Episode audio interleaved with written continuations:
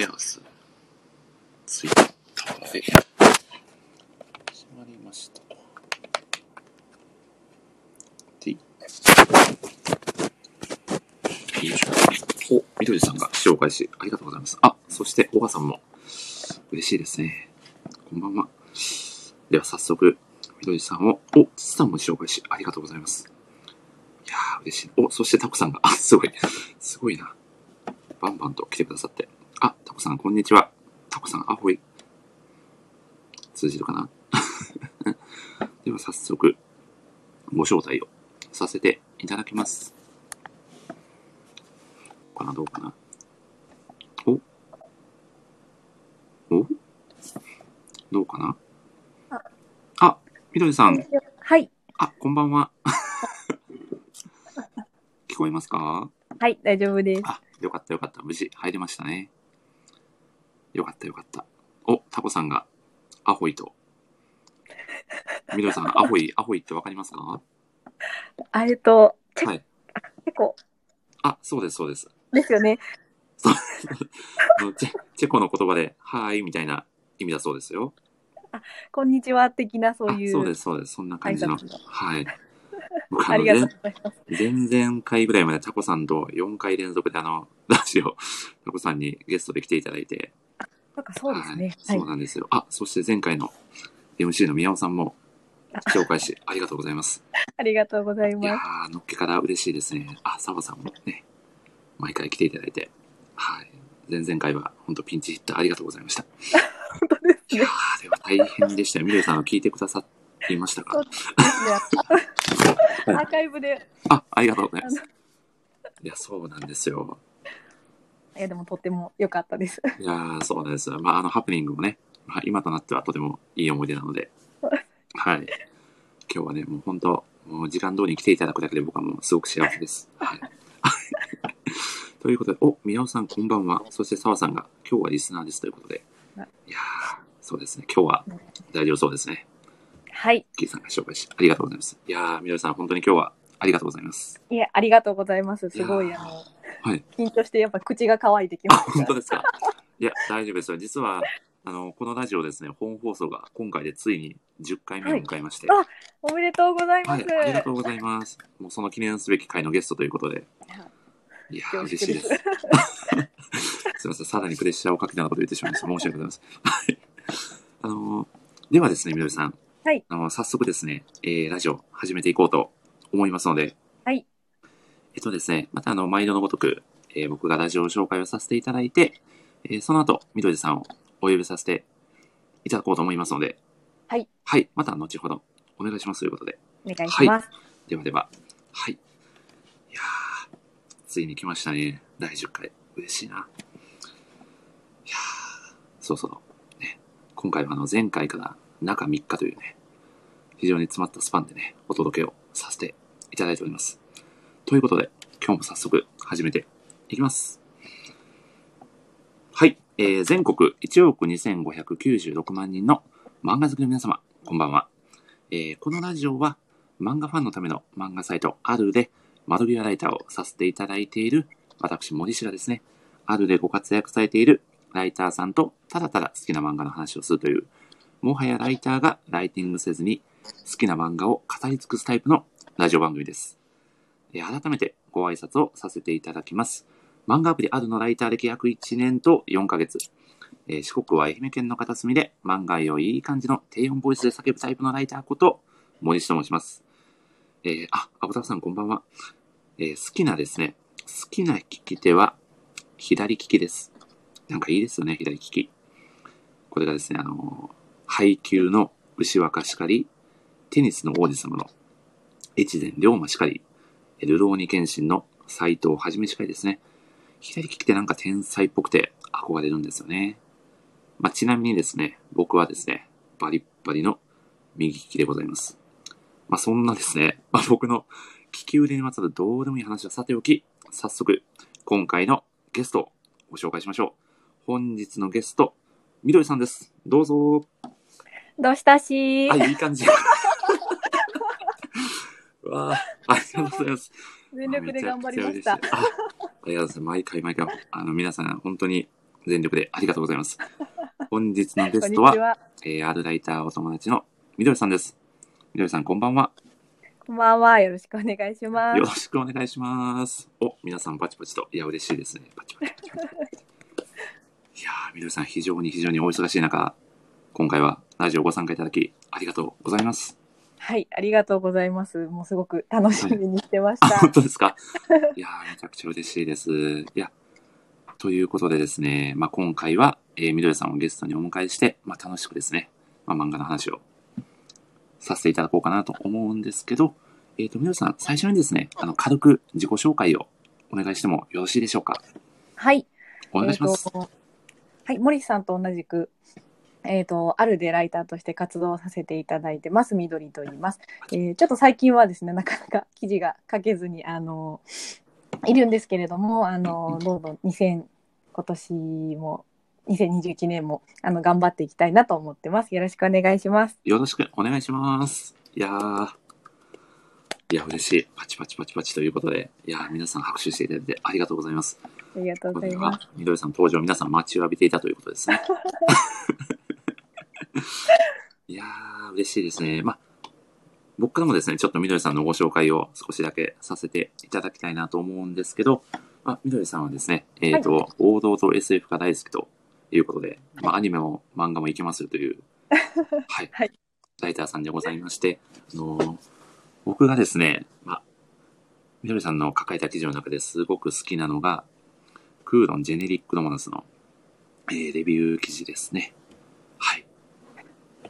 ちらを、僕ですね、こちら読ませていただいて、そのですね、その勢いで、まあ、一巻を即購入してしまうという。はい本当ですか？あ、そうなんですよ。いや、本当にそうなんですよ。なので、これ、実はあれなんですよね、みどりさん。あの、今回、今回のラジオのテーマで語る作品をちょっとお二人で相談してるときに、まあ、この作品もね、そうなんですちょっと候補に上がったというか、ねすごくお話ししたいなというところで、ねかなり迷った作品ですよね。はい。はい。ちょっとだけその記事を書かれた際の裏話なんかええ聞かせていただければなと思うんですけど、はい。そうですね。あはいの、やっまあ、裏話と言いますか、今、はい今振り返って考えると、はい。本当にこの作品があの私をあるに導いてくれたとお言ってもー過言ではない本当に作品でして、えっと、はい。まもともとあのこの前月先生の「恋は雨上がりのように」っていう、はいあの前の作品は知うっん。て、まあ、読んではなかったんですけれどもはい。そういうあの乗り遅れた作品の作者さんの新しい一巻ってちょっとはい。あの買った方がなみたいなああ、気持ちがす、ごい なんかあって、なんかそれでまあ手に取ったんですけど、それが、この一巻が出たのが大体今年の2月ぐらいなんですね。うんうんうんそれを読んですごい面白くって、で、その前後ぐらいにちょうどそのあるのライターの募集を見つけて、はい。あの、もうこの作品だったらあの熱意を込めてこうレビューをかけるんじゃないかっていう実 はありまして、でもその熱意がまさに僕に刺さって、一巻購入につながったという。本当にはい。ありがとうございます。はい。あ、そして江口さん、成さん紹介し、ありがとうございます。あこんばんは。ありがとうございます。こんばんは。いやお願いしますー、嬉しいですね。続々と皆さん来ていただいて、ありがとうございます。ちょっとですね、まあ、僕もすごくこの作品、あの、好きなので、まあ、少しだけ、このお時間を使ってお話しできればなとはい。思うのですぜが、ひぜひ。はい。えー、江口さんはこの、この作品の、まあ、どこに一番魅力を感じて、はい、記事を書かれ、書こうかなと思われたのか少しお聞きしたいなと思うのですが、そうはい。ですね。ま、あの、一巻を読んでいただいたらわかると思うんですけど、この前、あの、ケンスーさんの YouTube の、うんうん。えっ、と、イベントでもケンスーさんがおっしゃってたんですけれども、はい一巻を読み終わると、こう、えっていう、ああ、その今まですごいあの大人のこうしっとりしたラブロマンスがうんうんうんうん一巻で繰り広げられるんですけど、その最後の数ページでこう畳みかけるようにうん。あの今までのこう漫画の中の世界がこうバタバタバタってこう崩れていくような。すごい仕掛けがあってもうそこからもう鳥肌が止まらなくて、いやー、わかりますね。次はって思うもう本当に動機がすごい止まらないっていう いや、わかりますね。すごい素敵なんですよね。めちゃくちゃ素敵な作品なんですよ。この、はい。あれですよね。この、えっ、と、この漫画がすごいかな？えつい最近ああ、ええあ、そうですよね。ですよね。で、男編の3位にランクインした。作品ですよね。いや、これは、みどりさんのレビュー記事も、これは、その、躍進に一役買ってるんじゃないかなと思いますね。いやー、いいですよね。この記事の中で、みどりさんがこの、エモの具現者というあ表現をされて、これがすごく素敵なんです。まさにこの作品の、こう世界観を表しているというか、先生の、そうですよね。あのーまあ、得てして妙だなと言いますか、素晴らしい表現だなと思いまして、すごく、あの、惹かれた記憶が鮮明にあります。あ、すごい。はい。なんかやっぱあの、せその、なんて言うんでしょうね、こう、はいコマ、やっぱセリフのないコマうんうんうん。なのに、すごいこう読者に語りかけてくるというか、あー、わかりあの、ますごい。い意味が、なんか、ななんて言えばいいのかな、すごいこう、そこから深読みしちゃったりですとかう、んうんなんかうん、一つ一つのその何気ないコマにすごい意味があったりとかそうですよね。このセリフとセリフの間の行間にもすごくメッセージ性があるというか。もうすごいもう虜になってしまって。ーそうなんですよね。ちょっと SF 的な要素と言ったらいいのかな？も確かにうそうですね、入ってきたりで、急になんか横からカウンターパンチを食らったかのような衝撃がありますよね。本当にこの作品には。なんか大体あの結構漫画うん我々って読んでるので、まあこんな感じかなとかこう想像しながらも読めたりすると思うんですけど、うんうんうん。なんかそれがこう関数を重ねるごとにことごとく裏切られていくというそうなんですよね。すごいあれて、うん、読んでてすごい楽しいなとそうですよ思います。ね。すごく新鮮な体験をさせてもらってる作品ということですよね。はい。いやー、素敵ですね。これ、あれですね、もう、今日語る作品のタイトルが入れ替わっちゃうぐらい子供とずっと話し合いそうな気配がするので、はい、ちょっとここはね、泣く泣く次に行こうかなとはい。思います。あ、そして、和野さんが紹介し、ありがとうございます。そして、澤さんが男編3位とコメントをありがとうございます。いやー、そしてですね、えー、みどりさんの、えー、その他の記事で言うと、この往生際の意味を知れという、この、この作品のえ、えー記事もね、えーの書いていただいてたかと思うのですが、この作品も、なかなか、なかなかですよね、この作品。そうですね。すごい作品を選ぶなと思って。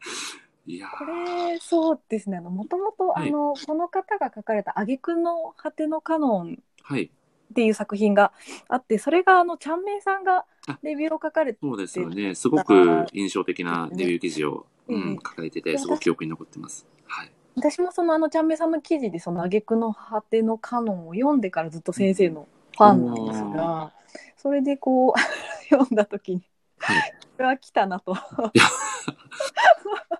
ーっくりしまして、本当にその衝撃を、あの、バッと書いて、いや、そう。あの、はい。よね。いや、これは、ちょっとあれですね、もう語るのが非常に難しい作品なんで、そうですですよね。まあ、とにかくすごい作品ですよね。なんか今までになんか、はいはい、あ、すあ、いませんどうぞど。うぞ。あ、どうぞ、みどりさん。はい。なんか、あ、あるようでなかった、そこのテーマというか、うんうんうん。なんかそこをこう、あの、ついてきた作品だなっていうのがすごく面白くって、はい。おーでもこれをレビュー記事にするのもなかなか、なかなか難しいんじゃないかなと僕は。すごいな、みどりさんと思いながら。あ嬉しいです。はい読ませていただきました。はい本当に。いつもありがとうございます。ということでですね、あの、みどりさんといえば、最近です、あの、ノートの記事もすごく精力的に書かれてる印象がはいあるのですが、実は僕も、こそこそと読ませていただいておりまして、ありがとうございます。いや、とんでもないです。こちらこそです。あのその中でも、この、えー一つご紹介させていただきたいのが、えータイトルが、えー吉田さんなのか、店員さんなのかといううん、ね、えー、みどりさんが描かれてた。これはあの、あれですよね、コンビニの店員さんのお話をすごく主題に持ってきて、えーいるお話なんですけど、これが、えー12月13日、えー本日で時点でですね、いいね数がなんと149という、ありがとうございます。これはかなり、ね、多くの方に読まれている記事なのではないかと思うのですが、はい。はい。少し語っていただければ。そうです。まあ、はいこのいいねは本当にあの一重にそのノートのあのおすすめにああの選んでいただいてからこう爆発的にまあ伸びたっていうような、おあのところなんですけど、ー。はい。えっ、とまあ私が本当にあの本職のあのーまあ会社で人間関係にすごくまあ悩んでいた時に、うんまあ手にしたまあ他者と働くっていうようなあのーまあニュースピックスの本なんですけど、うんまあそこに書いてあったなんていうんですか思考法といいますか考え対人関係。の、まあ、考え方についてのこう、まあ、学んだことを、あのーちょっと分かりやすくちょっと例にとってあのコンビニの店員さんに当てはめて、まあ、書いた記事になります。おー、すごい。で、あの、僕も読まし、もちろん読ませてもらったんですけど、はいあの、この記事の中で、このローソンの店員、あ、ローソンって言っちゃっていいのかな、まあいいや。あ、でも えっと、店員さんと私という道具的な関係から、えー吉田さんと吉田さんの個人的ファンな私という固有の関係へ変化してましたという一文があるんですけど、なんかこれ、なんかこれからの時代に本当に大切なことがすごく詰まってるんじゃないかなっていう気がしていて、はい。なんでしょうね。確かにこの本当に、まあ、それこそ会社なんてまさにそうだと思うんですけど、まえあ、まあ、やるべき仕事をやって、まあ、はい。ね、まあ、対価をもらうという、まあ、ちょっとある種機械的というか、道具的な関係だったものから、まあ、その個人に、なんだろう、このファンがつくというか、まあ、そこを少し超えた一歩二歩踏み込んだこの関係性っていうものがすごく、なんだろう、今の時代、求められてるんじゃないかなっていうことを僕は読ませていただきながら、ふと、そんなことを考えました。ありがとうございます。うんそうですね。やっぱりまあ、うん、なんか機械的な、ね、うんあの、もちろん求められるうん仕事がありながらも、やっぱりそこだけだとどんどんやっぱりしんどくなってくるそうですよね。うんだからちょ、っとうん、そんなしんどい日々が、ね、えーの中ですごく、この吉田さんという店員さんがみどりさんの中で、まあ、引っかかった存在だったんだろうなっていうのを思うと、うん、いや、本当に素敵な、そりゃ、ノートにおすすめされるわなという気持ちです。ありがとう いやー、いいですね。本当にいつもいい記事をありがとうございますということで。ありがとうござはいいます。。あ、そんなさなかミッチーさんが紹介ということで、あはいあ、ミッチーさんありがとうございます。ありがとうございます。毎回来ていただいて本当にありがとうございます。いやー、そんなですね、僕、あのー、あるのライターさん、ノートにおすすめされまくりですよね。いや、うん本当に、ちゃんめいさんもね、以前、クリス。マスにおすすめの記事を書かれて、おすすめされてましたし、あの、前回、えっと、コラボで、えっと、配信ご一緒させていただいた宮尾さんも、はい。うん。はい、ノートでおすすめされているので、いや、ほんとすごい方が毎回ゲストに来てくださって、僕ばかりがすごくないのでどうしようかなって感じです。いや、本当に本当に。いやー、そんな、そんな、みどりさんにですね、今日は、はい、はい、あのー一冊、一作品ですね、えー、ある漫画をはいバリバリに飾っていただこうと思っております。はいはい。ではですね、みどりさん、このラジオのテーマが、えーただただ好きな漫画について語っていただくという漫画好きにはたまらないテーマでございますので、早速ですね、本日語っていただく漫画のタイトル、教えてもらってもよろしいでしょうかはい。はいえーでは、今回語らせていただくテーマは、えー左利きのエレンです。おー、来ましたね、これは。これはもう何かにならないか退屈で生きていけないやつですね。はい、その通りです。あ、来ましたね。これ、あの、みどりさん、あの、前回ラジオ来てくださってたと思うんですけど、はい。あのね、えーあの、編集長の上田さんにね、酷評された作品でございます。ですね。ちょっと僕は本当やりづらくてやりづらくて今回、ね。まあでもそれはそれですので、まあ本当好き嫌いとかね、はい出て増えてってありますからね。まあ僕たちはもうね、もうただただ楽しく左利きのエレンのお話をさせていただこうと思いますので、今日はどうもよろしくお願いします。はい、お願いします。はい。ということでですね、えー今回は、えー、みどりさんと左利きのエレンをね、語っていこうと思います。お、うん皆さん、拍手を。すね。ありがとうございます。すごいですね。いやー、すごいですね。過去最高のこの拍手数字なのではないかと思いますね。ということで、ではですね、みどりさん、あの、はいまず、簡単に作品の概要を語っていただいて、もうよろしいでしょうか？そうですね。ちょっと、はいなかなかこう、一言でまあ言うのが難しいんですが、でまあ、すよね。はい。わかります。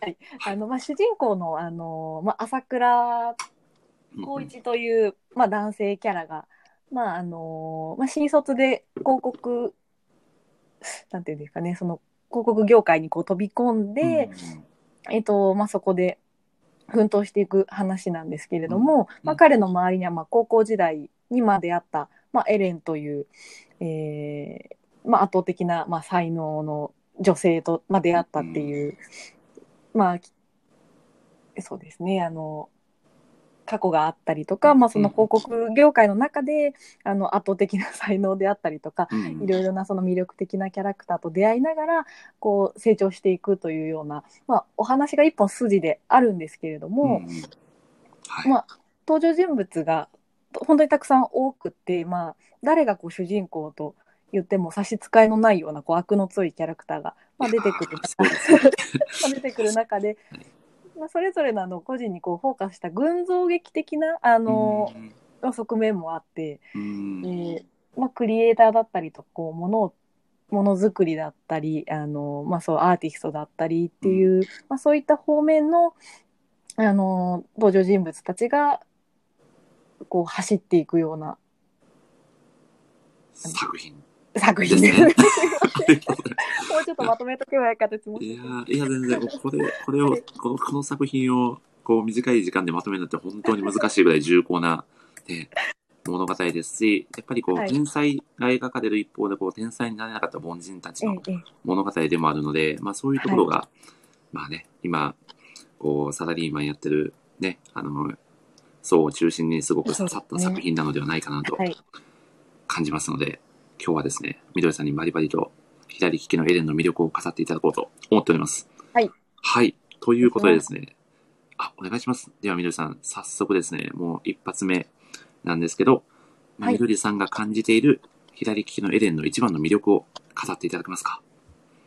はいはいそうですね、えっと、ちょっとまあ好きな、えっと、そのエレン、あ、すいません、えっと、主人公の、まあ、高一の上司の言葉で、はい。あの、まあ、神谷さんというおー、男性が、あのかっこいいんですよね、神谷さんね。出てくるんですけど、あの、結構、俺たちはその夢の世界の裏方だっていう言葉が、おー。まあ、登場してきて、まあ本当になんかその言葉にこう詰まってるなっていうのがうーん。まあ魅力が感じていてもともと私があんまりこう理系の学生でこうずっと、まあ、大学時代で、まあ、来たので、すごいクリエイあのそれこそ広告代理店みたいな、えーはい。こうイメージするのって、まあ、クリエイティブではい。こうデザインで華やかみたいな感じを想像してたんですけど、まああのまあ、読んでいくと分かるようにすごくあの、まあ、過酷な日々だったりうーんまあ、あの彼らのその苦悩だったりとかもう世に出ないものがこう、世に出てるもののな下にこう氷山の一角で、まあそこに下に埋もれてるものものたちっていうところに、まあ、かかった時間だったりっていうところが、まあ、まあ無になってしまうっていう部分があったりそういうのを全てまあ含めた俺たちは夢の世界の裏方なんだっていう言葉がすごい、まあ、好きで、まあ、そういったこう自分の知らない世界をシンプルに知れるのがすごく面白いなと思ってます。ああ、素敵なコメントありがとうございます。いやー、そうですね。まあ、お話も出たんですけども、この神谷さんがね、かっこよすぎてね、もうやばいんですよね。かっこいいですね。そうなんですよね。うん、いや、本当にこの、エレンの魅力を一言でね、言い切るのは非常に難しいんですけど、まあ、はいどんどんね、この後も、あの、みどりさんには、いろいろと語っていただこうと思いますので、はいはい。ではですね、何から聞こうかな。これめちゃくちゃあると思うんですけど、左利きのエレンの、えーみどりさんが一番好きなシーンを教えていただいてもよろしいでしょうか？だし難しいですね本当に。これ、あの、毎回ラジオみんな悩むんですよ。えまあーありすぎてね、なかなか選べないですが、頑張って切り取っていただければと。はい。まあ、ただやっぱ作品をこう、まあ、10えっと、読んで振り返ってこうんうん。うパッと頭に思い浮かぶのが、はい。この、えっとまあ、エレンという女性うんと、うん。あともう一人ですね、えっとまあ、岸あかりというあのはい。すごいあの、まあ、モデルさんなんですけれどもそういう人にこう自分を見せ見せるあの天才がまあ出てくるんですが、まあ、その2人の天才あの、まあ、エレンにはこう物事を見る才能っていうのがあると言われてるんですけど、そのエレンの見る才能と見せる才能のこう2人の女性がですねはい。あの一つのこう部屋に集まって、まあ、そのアーティストであるエレンが明かりをこう絵に描くっていううーん。そういうのあはいるんですけど。あそこのあの一連の下りがすごい好きで、いやー、ですね。エレエレンがね、か書かせろって言うんですよね。あはい。そうですね、はい、あの人になかなか興味を持たないエレンがすごくそうなんです。赤いのことにね、興味を抱いてっていうところがすごく、あ、これはもう才能がある人間同士のやりとりだなという、凡人には理解できない世界。はい。惹かれ合うようにこううーん。二人ともこうやっぱり天才で孤独を抱えてるっていうような共通点が、まあ、あってで、まあ、どこか二人とも、まあ、普通の、まあ、人間みたいなところに憧れがあってってういうので、ん。まあ、寄り添ってこう書いて書かれてっていうところで独特の空気感を作っていくんですけど、まはい。あそれあの、ね、主人公の光一という存在によってぶち壊されていくんですが 高一がね、僕はもう高一めちゃくちゃ好きなんですけど、いいですよね、高一くん。この、なんだろう、この天才たちに立ち向かっていくね、この姿勢。本当になんかそれがまたなんかまたえぐみがあってすごいいいなっうていうんか。いや、そうなんですよね。また、これがね、この、この物語が、こう時系列がこうバラバラで進んでいくんですよね。はい。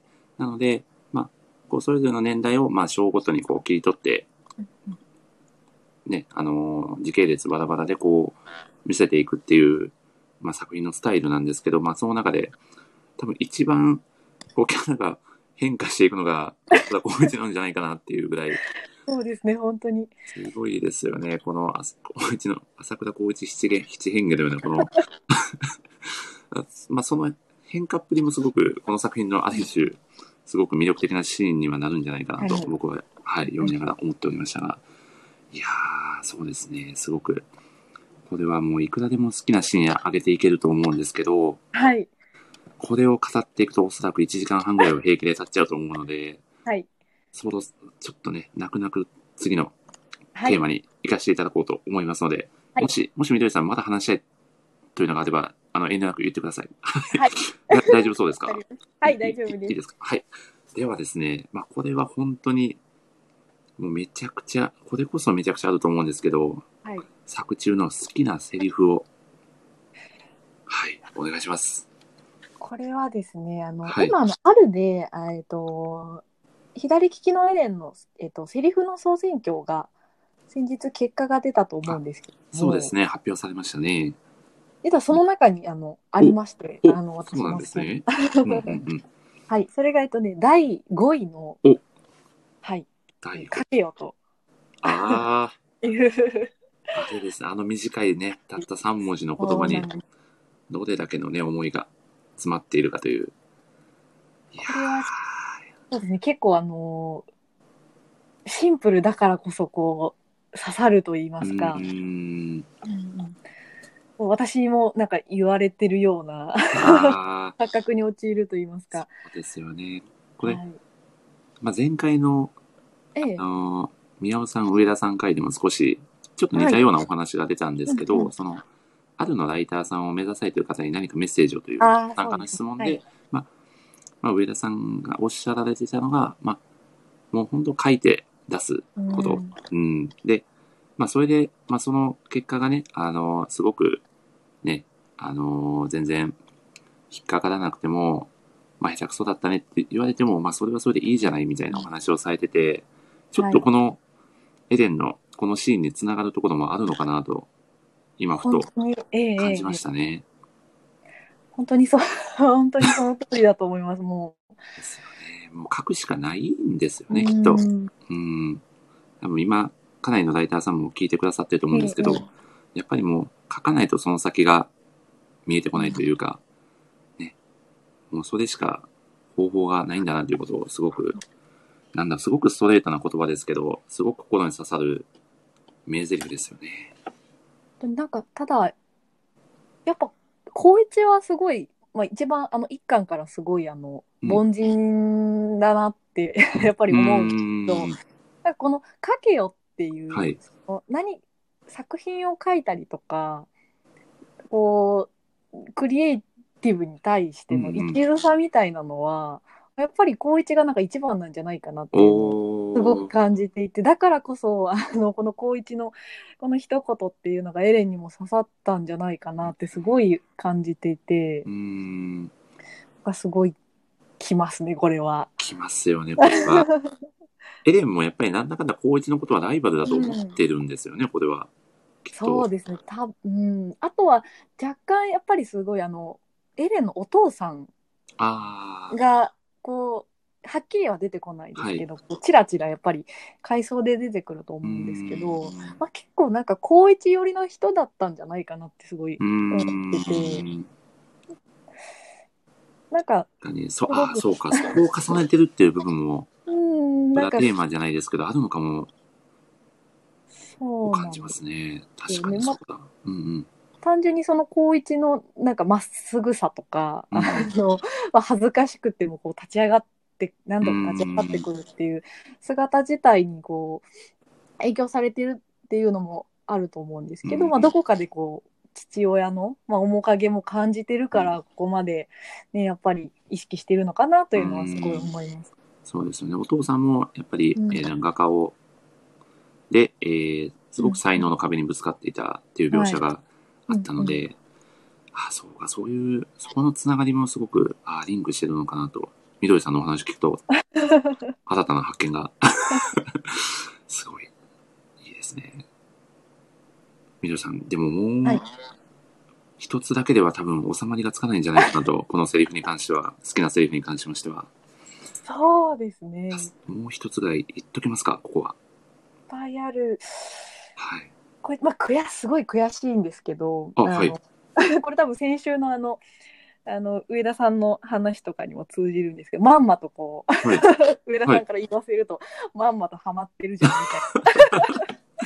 酷評されてしまいますね。あのこれも、あの、あれですね、そのランキングの中にあるんですけど、はい。それが、えっと、これちょっと私の好きなキャラのはい。言葉なんですけど、あの岸綾乃様というお、、綾野様ですね。はい、はいまあ女性のあのデザイナーの、えー、と方のことで9位ですかねあのあるのあ、そうですね。9位ですね。はい。えっとこの世界に頑張ったでしょうなんてないんだからなっていうあ、刺さるな、これは。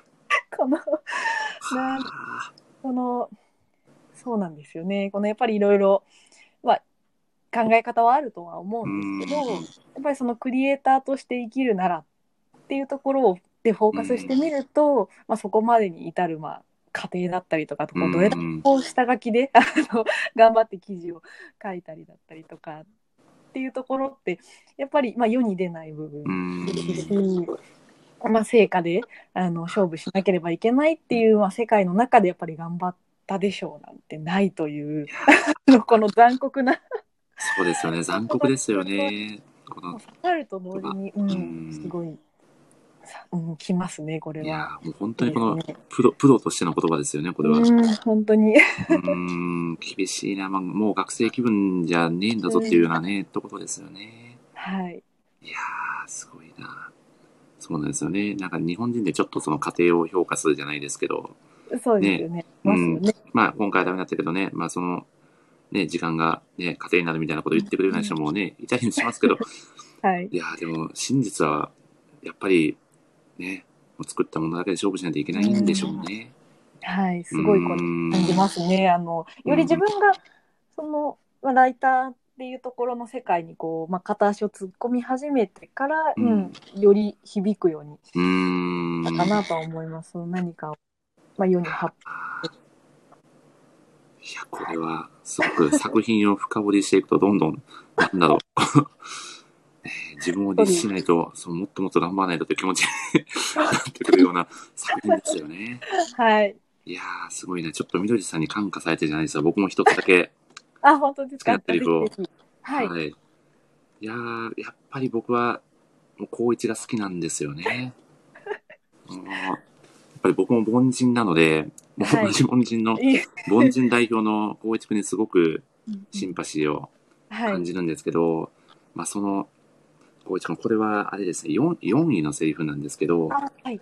えー、光一君が泣きながら言う、何かにならなきゃ退屈で生きていけねえよっていう、このセリフ、これは、うわーってなりますよね。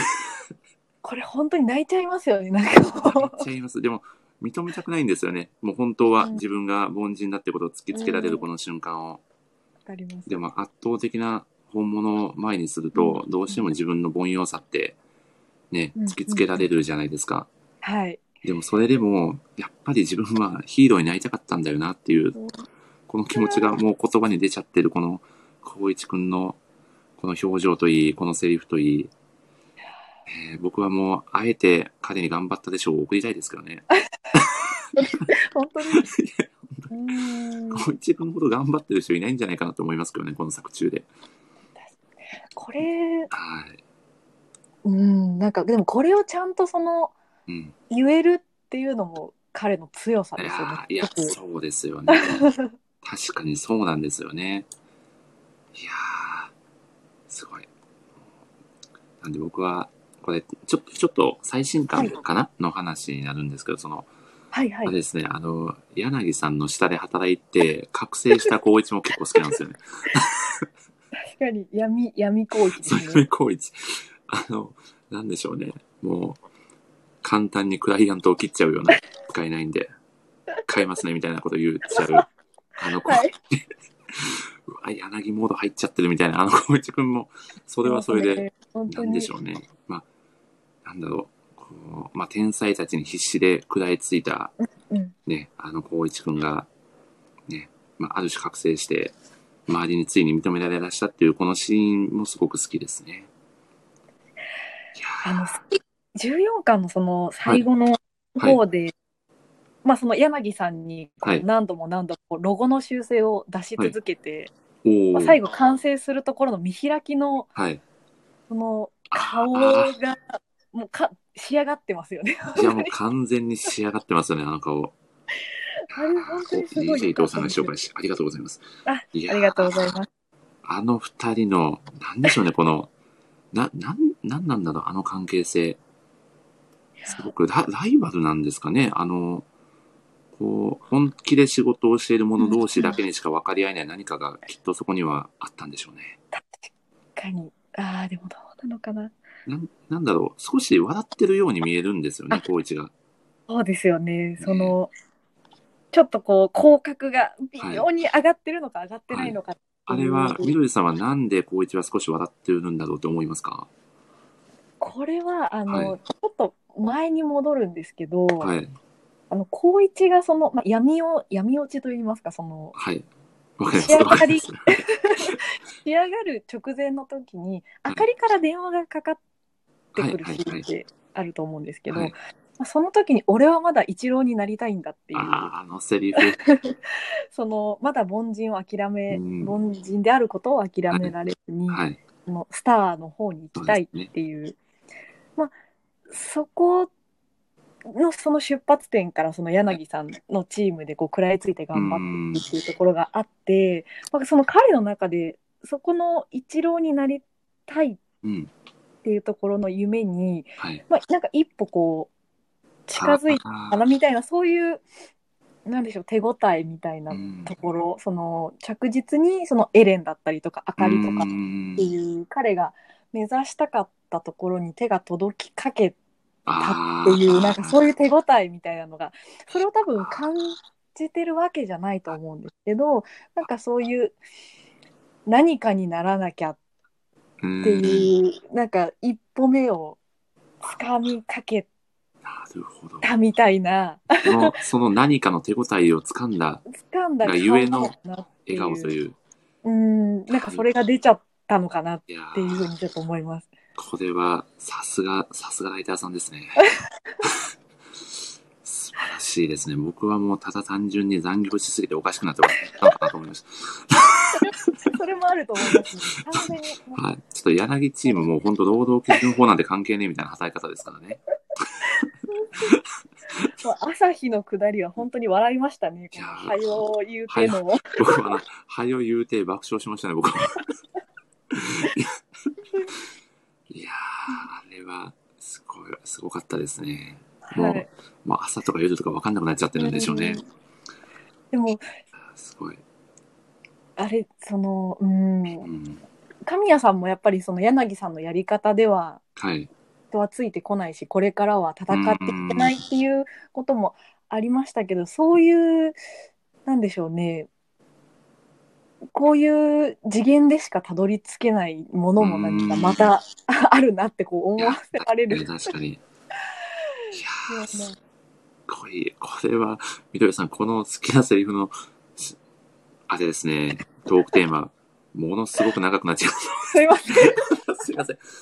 すいません。これはまたしてもサプライズゲストを呼ぶのが、どんどん後ろに出てしまいそうな気配なので、申し訳ございません。そろそろ次のテーマにはい行かせていただこうと思います。はということでですね、えーま、まあ、好きなキャラクターで言うと、先ほどお話があったように、これはトップモデルの岸あかりということですかね、みどりさんは。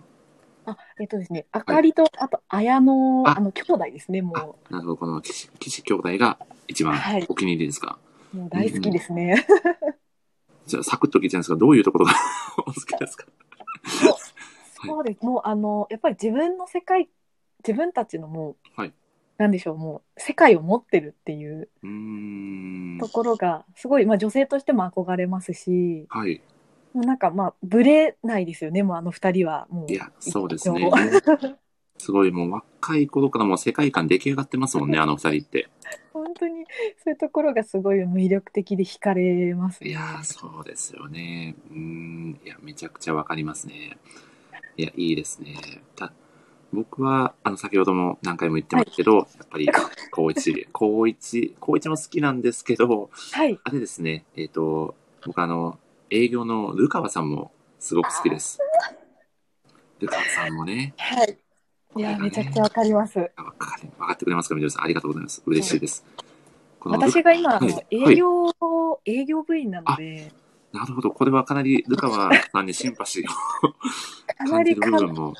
そうですね。いやーこのルカワさんがもともとこのクリエイティブへの憧れがすごくあって、はい。営業しながらもそのクリエイティブに、うんまあ、目指して勉強してるっていうところも背景にあったんですけど、はい。まあ、ある瞬間からもう営業一本でっていうところでね、まあ自分はここで戦っていくっていう、うんうん。うん、あのーね、気持ちを前面に出して、まあ、すごい働く、まあ、サラリーマンってどうしても自分がしたいことがね、全部できるわけじゃないじゃないですか。はい。そんな中で、まあ、まあ、本当に自分が最初からやりたかった道ではないけど、まあ、この道で俺は生きていくっていう、すごくその、ルカワさんの、なんだろう、サラリーマンとしてのかっこよさってすごくこの作品でしっかり描かれてるので、そこもかなり魅力的なうんうんうんキャラクターですよね、ルカワさんは。そうです。本当に、うん、一番初めに自分をこう素直に重ねたのはルカワかもしれない。やっぱり。うん。そうですよね。はいこ。のルカワのサラリーマンやれよっていうセリフがあるじゃないですか。あ、はいこれが刺さりますよね。そう刺さりますね、もう。うん。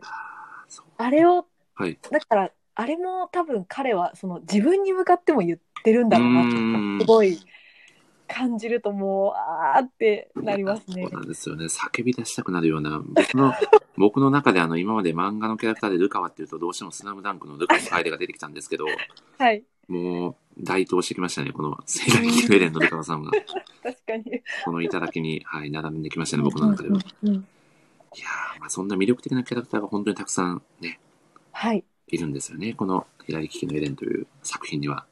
もうはい本当に、はい。そうなんですよ。なので話も長くなっちゃうというね。すいません。いやとんでもないです。いや、ということでですね。はいではですね、みどりさん。あの、このですね、まあ、ご自身的にですね、まあ、ええまあ、自分自身とこの仕事の価値観が、まあ、一番合うかなと思うキャラクターってどなたですか、えっとですね、これが、えっ、と、そうですね、価値観というと、あの、はいなんて説明したらいいのかな、あのう、んうん。八谷さんという、八谷匠という、あの、モブ顔のやつですかね。はい。あの、モブ顔なのにすごいやり手の。そうなんですよね。モブ顔なのに、ね、すごいやり、モブ顔なのにって何回も言うの失礼かもしれないですけど、これが、後々にね、神谷さんとね、えっ、と、ね、ベンチャー企業をね、立ち上げて、まあ、アントレースっていうね、会社を立ち上げて、まあ、広告業界に旋風を巻き起こすっていうねうんキャラクターなんですが、まあ、この方もね、すごい人なんですよね。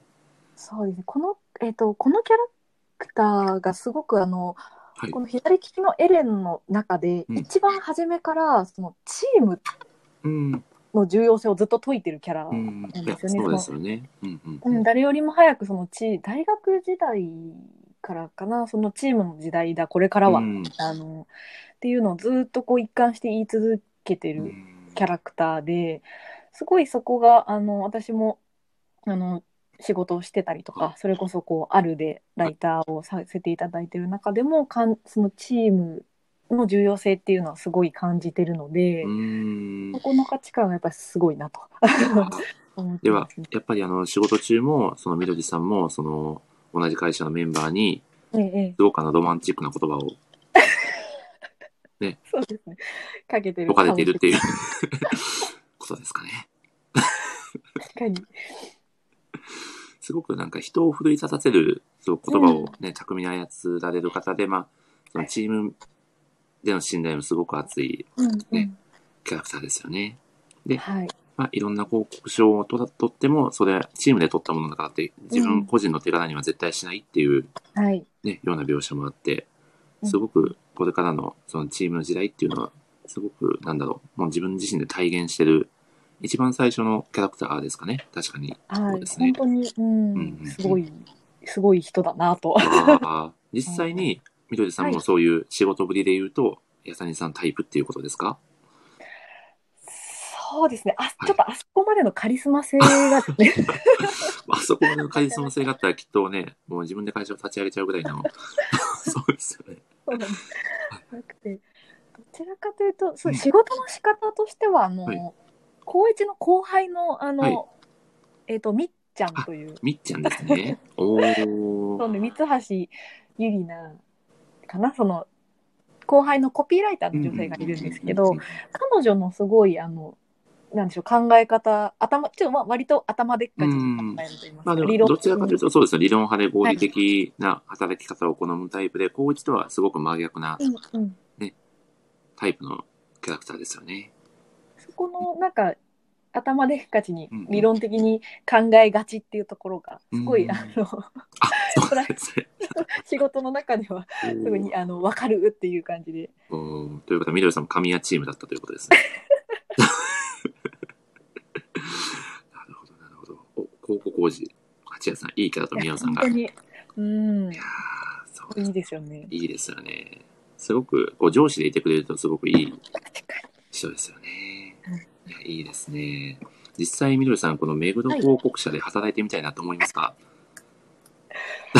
にこれ今今からはちょっと難しいなと思うんですけど、あーしかも、あそうですよね。柳柳チームに入れられたら大変なことになりますからね。もうプライベートとか全くないですからね。思ってるんじゃないですけどなんか新卒でその広告業界に入りたいってやっぱその高一みたいにキラキラした気持ちを持ってる新卒生だったらまあちょっとありなのかなっていうのは思うんですけど今からは難しいですよね。よほどの覚悟がないとね。そうですよね。いやー、めちゃくちゃ楽しいですね。本当に。いいいですね。ではですね、はい。そろそろ、まあ、いいお時間じゃないかなと思いますので、ええはい。はい。そうそうですね、みどりさん、あの、サプライズのゲストの方にご登場いただこうかなと思うんですけど、大丈夫でしょうか？はい。はい大丈夫です。大丈夫ですか？いやー、いやでも、今回ですね、今回も、えー特別なね、ゲストの方を、えー私、お願いして、今日来ていただいておりますが、みどりさん、はい。今回ご登場いただく方、誰だか想像つきますか？全く想像がつかなくって。そうね、まあ、ぶっちゃけ僕、ええ昨日お誘いしたんですけど、本当にありがとうございます。すみません、もうすごくもう急な展開で、ただですね、快く、あの、OK をいただきまして、素晴らしい。はい。こちらがですね、あ、はいじゃあ、ちょっとヒントを、えー出させていただこうかと思うんですけど、はい。えーあるでですね、えーまあ、最近まで1年間ですね、インターンをされて大活躍されていたあのお方でございます。え？わかりますか？ちょっとわ、まだ、まだわかんないですかね。そうですね。お、みたいな感じですかね。お、宮尾さんがおっと言ってくださってますね。あ、でも、はい。ちらっとお名前だけ、あの、はいコメントのところお、にさすがですね。さすが。ちらっと見たのは、さすがみっちゃんタイプなだけはありますね。お、タコさんがまさかと、お、サバさんがおっと、皆さんありがたいですね。盛り上げていただいて。はいおわかったかもしれないですおさすがですね。ではですね、えーはい早速、えーサプライズゲストの、えー方にコメントをいただければと思いますが、はい。さあ、としてもう離脱されてないですかね。大丈夫ですかね。序盤が長すぎて、みたいな、大丈夫、大丈夫ですかね。コメントをしていただければと思いますが、どうでしょうか。うーん、ブロックうまそう。お、お、あ、いましたね。さあ、どうだ？招待が押せるかな？今、招待を押させていただきましたが、どうでしょうか？お。どうだ、どうだ？もしもーし。聞こえます。どうしたし、こんばんは。こんばんわは。あ、嬉しい。はじめましては。じめまして。はと申します。じめまして、こんばんはい。やー、よろ嬉しいしく。お願いします。あお願いします。皆さんお待たせいたしました。サプライズゲストのツッキーさんです。あーパチパチパチパチすいやー、みどりさんすごくないですか？い。いや、のラジオ。もうあの、びっくりしました。あの、ライターはい。さんのどなたかなっていうふうに予想してたんですけど、はい。お、澤さんが最速のどしたしを、ツッキーさん、さすがですね。すいません、なんか本当に皆さん盛り上げていただいて、嬉しい。あすごい。いやー、嬉しいですね。いや、ありがとうございます。いや、こちらこそ、もう楽しく聞いてました、お二あ人、の本当ですラジオか？ありがとうございます。いやー、嬉しいな。いや、そうなんですよ。ツッキーさんも、まあ、左利きのエレン大好きということで、今回ですねあ、急遽、はい。すごいあの嬉しい。ラジオ出ませんかと、はい、私、はい。急にね、DM が来て、ツッキーさんもさぞかしびびっくりされたと思うんですけど、はい、僕毎回こういうスタイルでやってるんで、いや、もう大好きなので、本当にあ全力で楽しみ。みにしながら待ってました、この時間を。いやー、嬉しいですね。ということで、えーはい今からですね、ツッキーさんを交えて、え3人で、えー左利きのエレンのトークをね、バリバリさせていただこうかなと思っております。はいそうですね、宮尾さんが最年少の同志社シート。そうですね、ツッキーさん。ツッキーさん、今まだ大学生ですよね。そうです、今大学3年生の代になりますね。おーそして、えー最近までですね、あるで、え1年間ですかね、インターンをはい。出たと1いうことで年間お世。話になってました。はい。わー、すごい。すごい方が来てしそんまいましたなことないんね。ですよ、そんな、そんな。いやそんなことありますよ。呼 呼んでいただけて嬉しいですいや、本当にもう憧れですよ。僕からしたら、月さんは麦わらの海賊なんですよ。いや、本当に。はい。出た出た出た。ちょっと読んでて恥ずかしくなっちゃうところ。さすがよ さすがよく拾ってくれましたね。さすが。好きなので、あー任せてください。ありがとうございます。ということで、あ、じゃあせっかくなんで、月さんも軽く自己紹介をお願いしてもよろしいでしょうか？はい。はい、お願いします。ありがとうございます。今、ちょっと森下さんからご紹介いただいたように、1年間、えっと、株式、ある株式会社でインターンとして働かせていただいておりました。ちょうど10月ぐらいまでですね。で、今、大学生やっておりまして、でちょっとインターンを待ってから、ライター活動をやらせていただきますって言っているのに、まだちょっと一一記事目のちょっと執筆途中で、やばい、早く出さなきゃと焦りつつ、ちょっとはいそろそろいろいろ落ち着いてきたので、ライター活動もちゃんとやるぞと思いながら、今今日、今回ご紹介いただけて、すごい嬉しく思っております。よろしくお願いします。よろしくお願いします。お願いします。いやー、月さん、えー、まあ、ライターとしてのだ一発目の活動が、このラジオということで、まずいんですよね。記事書いてないのに、もう、すいません、本当に。いやー、澤さんが若いのにしっかりされていると、いや、本当ですよね。ね。うんもう素晴らしい。あの、以前ですね、えっと、あれですね、あのーあれは何だったかな僕はあの、何だったっけなクラファンのあリターンですかねオンライン講演オ会ですンライね。ン講演会で、ツッキーさんがあの、最初喋られてるのをあの、拝聴させていただいていたことがあってああ、、ありがとうございます。はい嬉しい。なんてしっかりした人なんだろうと、それから尊敬の眼差しで、はい。やばいです。そんなことないんですよ。みどりさん、僕そんなことないんですよ。本当に。あの自分のその大学生時代を振り返ってみても、その在学中に企業にインターンに行くという発想が まずないですよね。そうです本当に何も考えずにもうふらふら大学時代そんな思うと本当にすごいなという。本当ですよね。今の若い方ってしっかりされてますようね。ん本当に。本当にじゃあ、しっかりされてるってことでいいでしょう。まあ、その、そのキャラで貫いて。OK です。はい。ということで、ツッキーさんのオンライン講演会の司会、めちゃ上手ですよと、宮尾さんからコメントが。ああ、嬉しい。ありがとうございます。本当に。本当に素晴らしい体験をされたということで、少しだけ、そのインターンをされてた時のお話なんで、お伺いしても大丈夫でしょうか？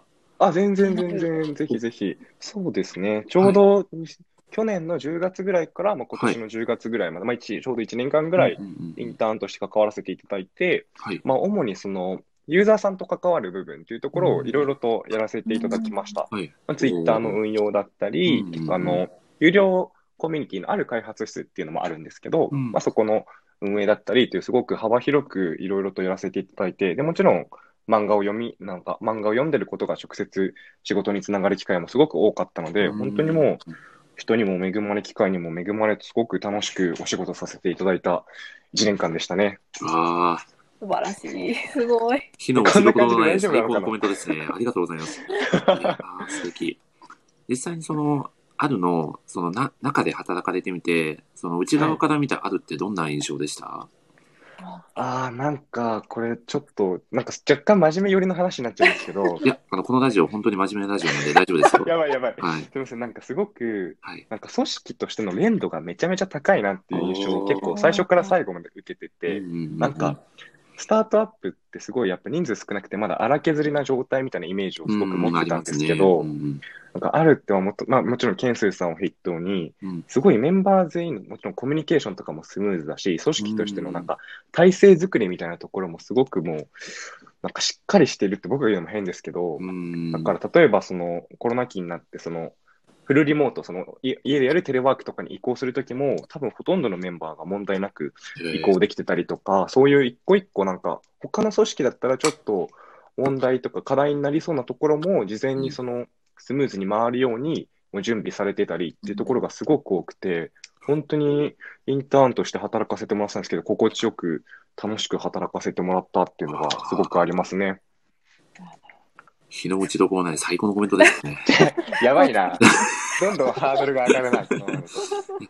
では、せっかくなんで、みどりさんも何か、あの、ツッキーさんに、あるにかかるご質問などあれば、ぜひ。ぜひぜひ。はい。そうです。あの、すごい、なんか、あの、初歩的なんで、あれなんですが、その、あるにインターンとして、その、応募しようと思ったきっかけみたいな、なんか、ああ、はいはいはい。なんかちょうどもともとある開発室ができたのが去年の多分秋頃だったんですね。9月か10月ぐらいで。ね。うん。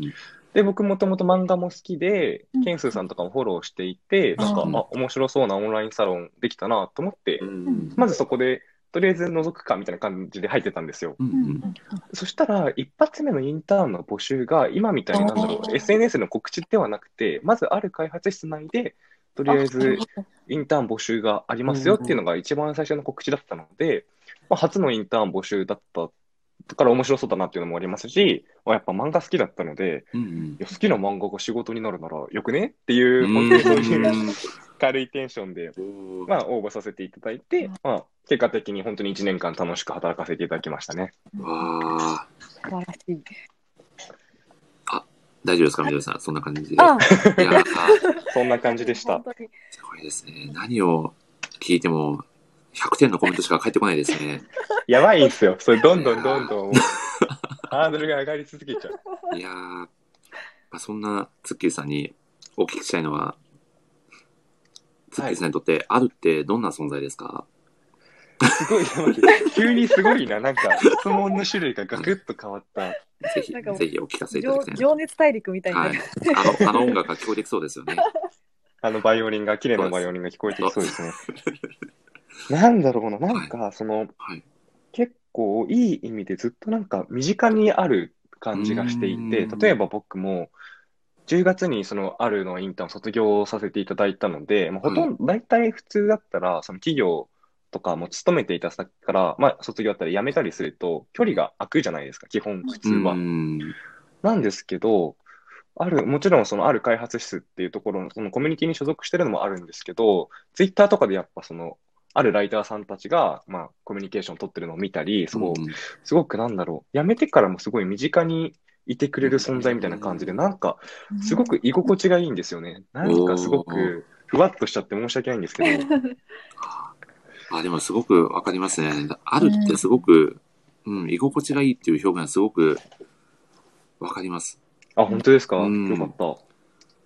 いや、みどりさん、どう、どうですか？そう、そう思いませんか？なんか、先導するような、ですけど。なんかすごくライターさん同士の、まあ、はい交流もあったり、うん。はい。あの、それこそ、こう、ちゃんと記事を、このフィードバックしてくれる、ね、あの、なんだろう、その場所がちゃんとあるだったりとか、すごく成長していける場所としても素敵ですし、まあ、それこそ、そこにいる人たちがとても優しいと言いますか、なんか人間がすごく素敵な人が多いというか、そんな印象を僕は受けてるんですけど、みどりさんはいかがでしょです。私もなんかこういうライターの活動っていうのが、まあ、あるが初めてなんですけど、まあ、はい。こんなになんかあの自分のなんでしょう好きなようにう、うん。と言いますか、こう、まあ、ある程度初めの段階では好きにさせてもらっているのにしっかりこうフィードバックをいただいて、うん。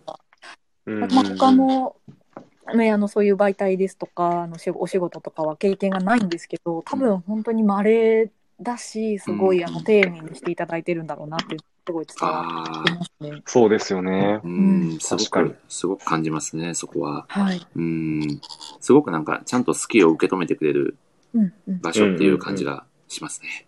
落ち着きますよね、すごく。いやー、わかります。いや、いいですね。そして、そんなツッキーさんに、左利きのエレンの魅力を語っていただこうかなと。おはい。漫画の話に戻ってきました。はい そうですよね、そうですよね。今日のはい。本本題はそこですもんね。はい。ということで、情熱大陸から、えー、ラジオに戻ってきたということで、はい。では、ツッキーさんの存分に語っていただこうと思います。どうぞ。左利きのエレンの魅力、まあ、なんか一個、まあ、多分本当に様々な観点、角度から語れるとは思うんですけど、僕が思う一個の角度から言うと、ど、どれかの、だどこかの登場人物に絶対多分感情移入しちゃうと思うんですよね。誰誰かしらに。すごい最初、あの、みどりさんがその群像劇っていう言葉をおっしゃってましたけど、はい。本当にその通りだと思っていて、うん。うんと、もちろん才能がある人もいれば、うんと、才能に恵まれないけど努力で頑張る人もいて、うん。でその人たちもそのいろいろ違った角度から、うんと、時期が違ったり、視点が違ったりして、本当に一人の人間をいろんな側面から多分この漫画は見ていると思うんですけど、うんその多分どこかに、あ、ここ自分とマッチするっていうところはきっとあって、で、そこがすごい、そこの機微に触れるというか、結構感情が揺さぶられるっていうところが、僕はすごい左利きのエレンの魅力の一つかなっていうふうに思いますね。素敵なコメント。僕はもう MC としての仕事がなくなってしまいそうです。やばいやばい、でもうこのノリやばい。はい。いや、いや、でも本当にツッキーさんがおっしゃる通り、もう誰かしらね、引っかかるキャラがいるというか、うんうん、いや、そういう作品ですよね。いいですね。あ、ではですね、ツッキーさんの好きなキャラクターをぜひお聞きしたいなと。お、はい。そうですね。じゃあ今日まだ多分出てない人物でちょっと行きたいんですけど、いいですね僕あの、は沢村さんが大好きなんですよね。あー、田村さんいいですよね。またみん OK な好きだとさんが紹介してありがとうございます。いや、わかりますよ。あの、定時を目指そうとしてる沢村さんです。そうです。ステージを目指そうとして沢村さんです。僕は左利きのエレンの世界に定時という言葉が存在したことを初めてそこで知りましたね。本当に、そうです。本当にそうですね。ですよね。沢村さんが一人いてくれると。でちょっと、そうそうですよあね。宮尾さん本当にそうだと思います。ちょわかるっと安心感があるっていうか、うーん、いそですよねいう意味でゆるっとするというかう、ん。欠かせないキャラクターだと思いますね。ああいう存在って本当に貴重ですよね。いや、本当にそう思います。うん。お あ、特にその、どういうところに沢村さんの魅力を感じますか？なんか、うーんと、沢村さんがいてくれるからなんとかなるだろうというか、はいその安心感っていう言葉うんですか。ね。うんなんだろう。左利きのエレンって才能に特化していたり、もうスキルとかかずば抜けてたり、うんと努力を誰よりもする人っていうところは結うん。構、おのおのいて、もちろんすごいんですけど、なんか沢村さんってそこではないというか、その、スキルとかもちろん高いんですけど、そうではない、その組織にいてくれるだけで、沢村さんがいるだけで、なんかちょっと安心するっていう雰囲気が僕は感じていて。そうそういうところがちょっと僕はなんか、あ、こういう人が上司にいたら、すごいもう本当に頑張れるだろうなっていうところがあって、好きですね。いいですね。この沢村さんのあの名名言いいですよね。あのいいですよね。いっぱいあるけど、いいですよねそうなんです。よね。あの光一を励ましてくれる、泣きながら光一があのケーキを食べるところのはい。よかったなっていうところですよね、多分。あのできないことを認めるのはできるようになるより難しい。んだよっていうですよね。いや、本当に、そこ結構、ぐさぐさきますね、ちょっと。うんんいや、そうですよね。認めたくないですよね。本当は自分ができないことって。うんうんいやーでもそれをね、認めることが第一歩なんだよっていうことをね、うん沢村さんがね、こう優しく伝えてくれるんですよね。うんうんうんそうなんですよね。あそこ特に僕ちょっとまだ、多分年代的にその言われてる高一とやっぱ年齢が近いっていうこともあってそう、かそうか。結構僕にも刺さる部分がありましたね、あれは。いやー、すごいですね。実際にその、後でインターンをされてる中で、あ、この人ちょっと沢村さん的だなと思うような人がおられましたか？ああ、それすごい難しいな。あでもなんか、なんでしょう、その、この人が沢村さんってバチコンってハマる人っていうのはなんかいないんですけど、うんパッとは思いつかないんですけど、うん。なんとなくそのあるの社風みたいなところがこの沢村さんの雰囲気えとなんとなくかマッチするところがあって。皆さんなんか本当にあの優しいんですよね、あるの、うんなんか全体的にその許容してくれるというか、挑戦をあをすごいなんか抱擁してくれるー雰囲気がすごくあって、全体的に。だからちょっとそういうところもあって、沢村さんが好きなのかもしれないですね。おー、なるほなるど。ほど。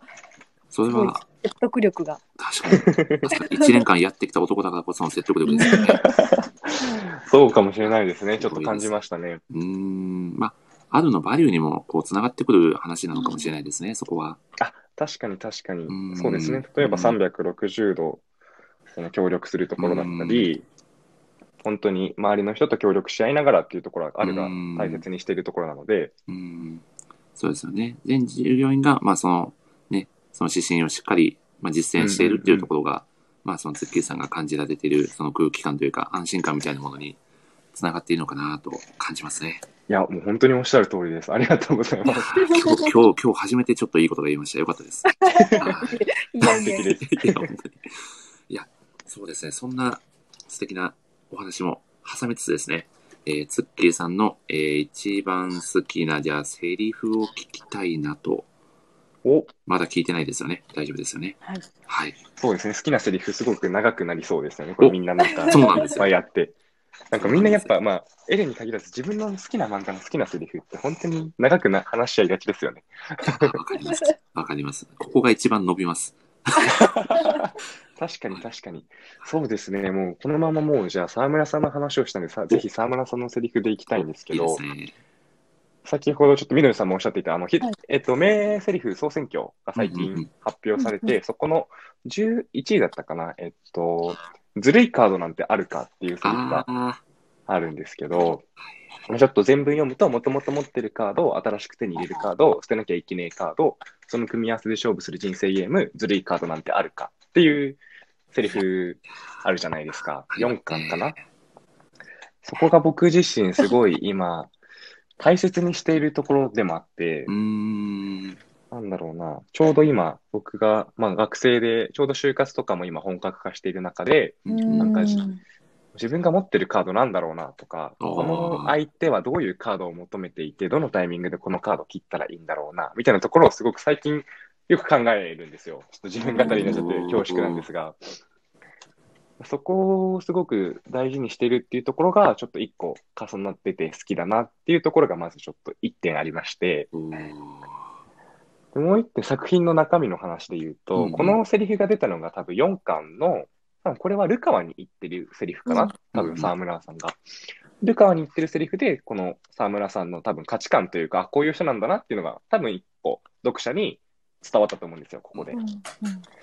で、その後に、うんと、9巻かなんかで、その光一がまだ新人で入ってきて、うん沢村さんとご飯食べてる時かなんかに、光一はすごいその時もうガッツで、もう戦力になりたいんですって言ってて、うもう寝なくても仕事したいですみたいなテンションの光一に、うんと、定時を目指せてさっき森さんがおっしゃっていたはい。セリフを言った後に、うん。うんと、若さはもう最後の切り札だからう、ん。そのカードは使うなっていうのも沢村さんがおっしゃってたと思うんですね。うん。その場で。うんっていうつながりがあって、最後にその最新14巻で、光一が、うんと、この時は神谷チームかな？最後の本当に、サニートライのプレゼンの最後のデザインのとこで、沢村さんはその場にいないんだけど、沢村さんすいません、最後の切り札使いますって言って、本気でその命を削ってデザインのブラッシュアップをするっていうところがあって、うん。この一コマは一コマなんですけど、この4巻で出た一コマが、どんどんその場所と人を超えながら、